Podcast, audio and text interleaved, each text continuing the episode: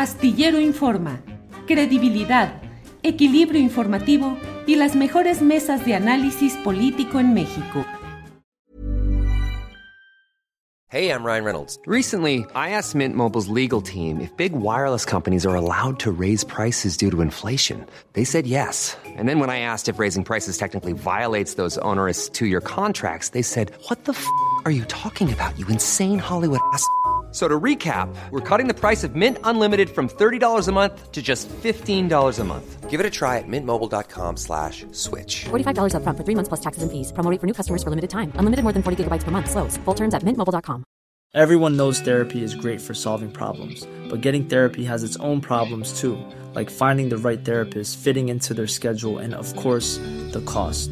Well, BetterHelp can solve those problems. It's totally online and built around your schedule. It's surprisingly affordable too.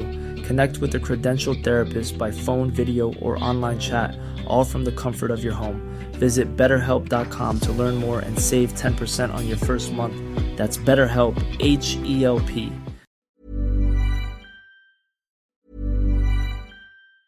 There's never been a faster or easier way to start your weight loss journey than with PlushCare. PlushCare accepts most insurance plans and gives you online access to board-certified physicians who can prescribe FDA-approved weight loss medications like Wigovi and Zepbound for those who qualify. Take charge of your health and speak with a board-certified physician about a weight loss plan that's right for you. Get started today at plushcare.com slash weight loss. That's plushcare.com slash weight loss. plushcare.com slash weight loss. Burrow's furniture is built for the way you live. From ensuring easy assembly and disassembly to honoring highly requested new colors for their award-winning seating, they always have their customers in mind. Their modular seating is made out of durable materials to last and grow with you. And with Burrow, you always get fast, free shipping. Get up to 60% off during Burrow's Memorial Day sale at burrow.com slash ACAST. That's burrow.com slash ACAST. burrow.com slash ACAST.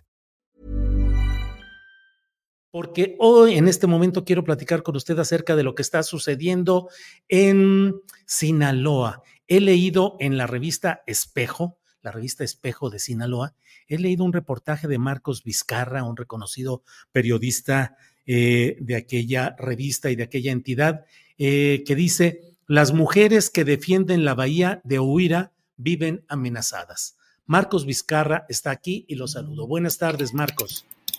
Julio, ¿qué tal? Muchas gracias. Este, pues bueno, así es, ciertamente es un, un reportaje que es como de los que no nos gustaría a ningún periodista, creo, de reportear o sacar en México, pero que es una verdad que nos está comiendo y fuertemente y es necesario visibilizar esas causas, estas situaciones. Hemos eh, visto, por ejemplo, que a nivel nacional han asesinado y han atacado a muchísimas activistas, a muchísimos defensores del territorio, justo como las compañeras de la Bahía de Huira.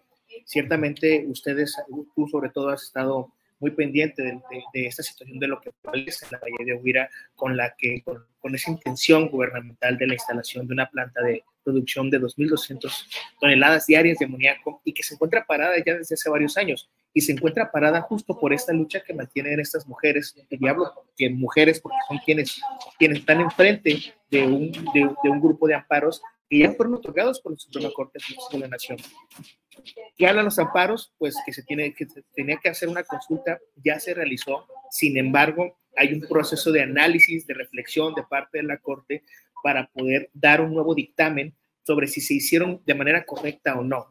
Lo que sostienen eh, es las mujeres, y hablo, por ejemplo, muy particularmente, hablo de Lina Sandoval y Claudia Susana Quintero, eh, y entre otras más, pues lo que ellas mencionan es que esta consulta no se hizo de forma correcta por parte de la Semarnat, por parte de la Profepa eh, y tampoco por, por, por, la Secretaría de Gobernación, porque se tomó en cuenta a pueblos que están fuera de esta área que sería catastrófica de acuerdo con, con la manifestación de impacto ambiental hecha por la misma empresa en caso de algún desastre.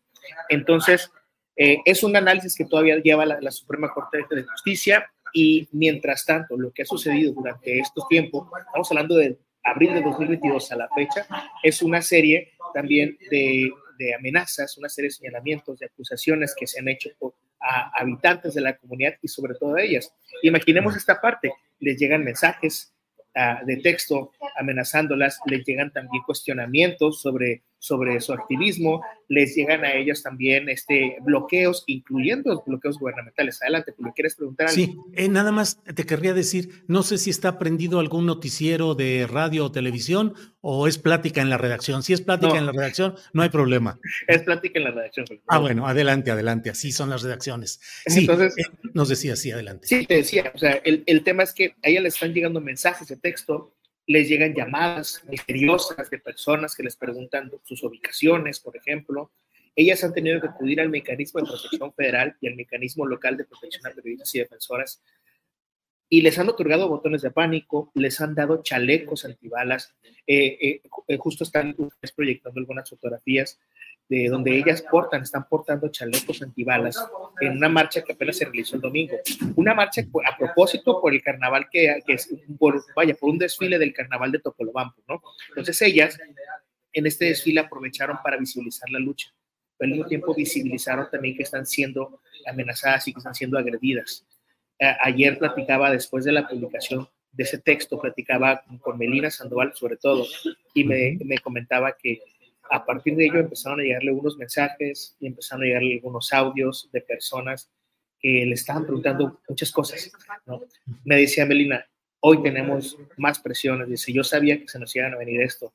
Y le decía, Melina, discúlpame. Me dice, no, eso también tiene que pasar. Y no porque ellas quieran ponerse enfrente de ella. Simple y llanamente es porque ellas saben que es parte de lo que hoy tienen que aguantar. Y hablo de una violencia física, pero con ello también sirve una ola de violencias machistas, Julio. Y, o sea, imaginemos esta parte, son mujeres que son defensoras del territorio y son criticadas porque, son, porque están desatendiendo, de acuerdo con personas, están desatendiendo sus casas, están desatendiendo sus familias. Cuando, por ejemplo, lo que nos contaba Melina, pues es que una, es una mujer que se mantiene todavía firme, ella mantiene su casa, ella la sostiene, ella sostiene su estudio y con ella está, tiene una red de apoyo muy importante que son sus hijos y su padre. Entonces, eh, todas esas violencias están cayendo, están sobrecayendo sobre ella y sobre la comunidad. Comunidades que están alrededor de la Bahía de Huira, como Lázaro Cárdenas, donde es Melina, o Huira, donde es Claudia Susana, Paredones, que es otro pueblo importante, y también del pueblo de Topolobampo. Entonces, ver justo esas situaciones, eh, y reportarlas, es lo que está sucediendo. Y, va, y, y, es importante que lo sepas, no son situaciones que están ocurriendo apenas hace dos días, dos o tres, sino son amenazas, son presiones que están ocurriendo desde hace ya varios meses y que hoy, bueno, ya, ya se empieza a ser notorio justo por, esta marcha que ellas ya están emprendiendo con esos chalecos antibalas. Marcos, ¿y cuál es la situación jurídica del asunto?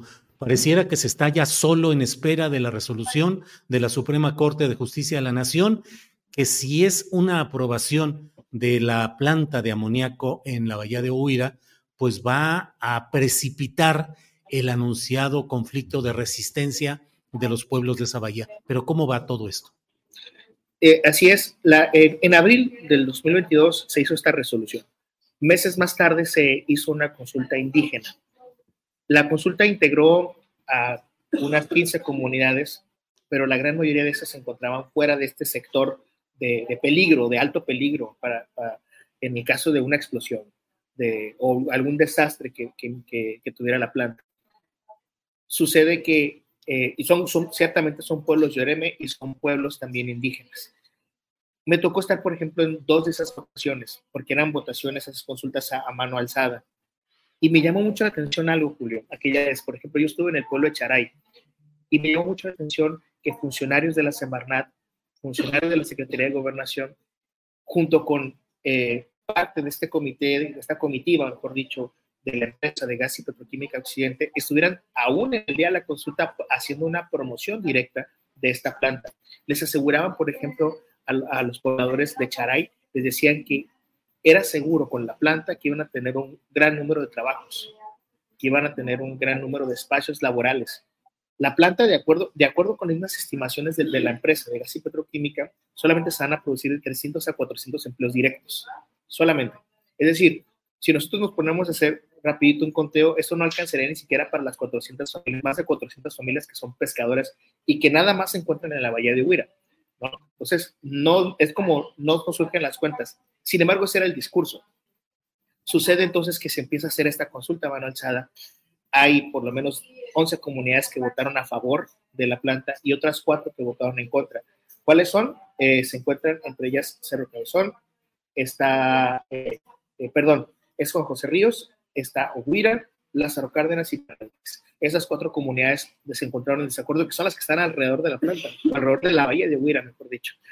Y lo que sucede ahora es esperar solamente que la Suprema Corte de Justicia determine, saque un nuevo dictamen y determine si la consulta se hizo de forma correcta o no. Si se hizo de forma correcta, entonces la planta tendría el permiso para poder operar y poder construir o seguir, mejor dicho, con la construcción que, comenzó en 2014. Una construcción que está parada, solamente hay una plancha de concreto, un par de bodegas ahí y, y una grúa. Se encuentran paradas, de pronto ha habido movimiento, de pronto entran, salen camionetas, de pronto salen cosas. Durante 2014 a la fecha, ellos, la empresa ha mantenido una serie de campañas de información para tratar todavía como de mantener esta, una estigma positiva social, pero hay mucha gente que está en desacuerdo. Sucede también que con esta planta, pues hay otros proyectos petroquímicos también que están buscando instalarse en esta zona, en esta región. Entonces, el hecho de, de la espera va a significar muchísimo para el futuro de un sitio que es considerado un sitio de, de, de relevancia internacional, el sitio Ramsar, que es un área natural protegida, y eso va a causar, creo, eh, una gran conversación en, en, en unos próximos meses. Eh, Marcos, y en general, ¿cuál es el contexto respecto a mm, la situación de periodistas y defensores de derechos humanos con mecanismos federales o locales de protección? ¿Hay una cuantía notable? ¿Cómo está la situación? Fíjate, eh, eh, Julio, que, justo hablaba con, con la, la, directora del, del, Instituto de Protección a Periodistas, recientemente ellos sacaron un informe donde justo hablaban de que en Sinaloa hay 42 periodistas, eh, 31 son hombres y otros son mujeres, más 39 defensoras y defensores de derechos humanos que tienen ahorita, que hasta el momento, que tienen alguna medida de protección. Cuando hablo de una medida, lo, lo sabemos, puede ser desde un botón de pánico o puede ser un desplazamiento forzado. Entonces, estamos hablando de una cantidad increíble. Son, 30, son 42 periodistas más otros 39 defensores. Es una cantidad interesante. Y ojo, estos son datos únicamente de los últimos dos años. Es una cifra que ha venido escalando poco a poco. Estamos hablando de una situación violenta para periodistas, para mujeres y para hombres. Y para poner como un mayor, mayor contexto, hay que recordar que justo hace un año y medio fue asesinada eh, una señora de la ciudad de Rosario Lilian, mujer activista que buscaba a su hijo desaparecido en el municipio de Lota. Y junto con ella han sido amenazadas, otras compañeras también buscadoras, y no solamente buscadoras, hay defensoras del territorio, como en este caso Melina y Claudio Susana, que hoy tienen ya medidas de protección.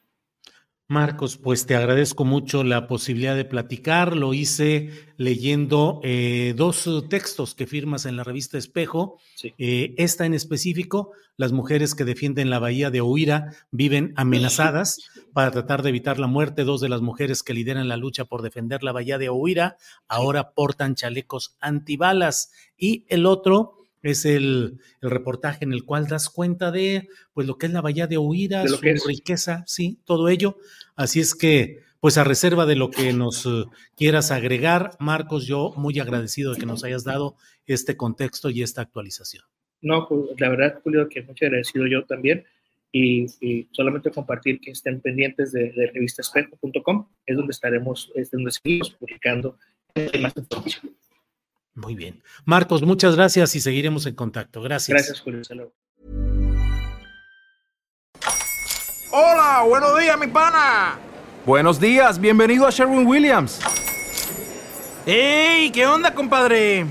¿Qué onda? Ya tengo lista la pintura que ordenaste en el ProPlus app. Con más de 6.000 representantes en nuestras tiendas listos para atenderte en tu idioma y beneficios para contratistas que encontrarás en aliadopro.com. En Sherwin Williams somos el aliado del PRO.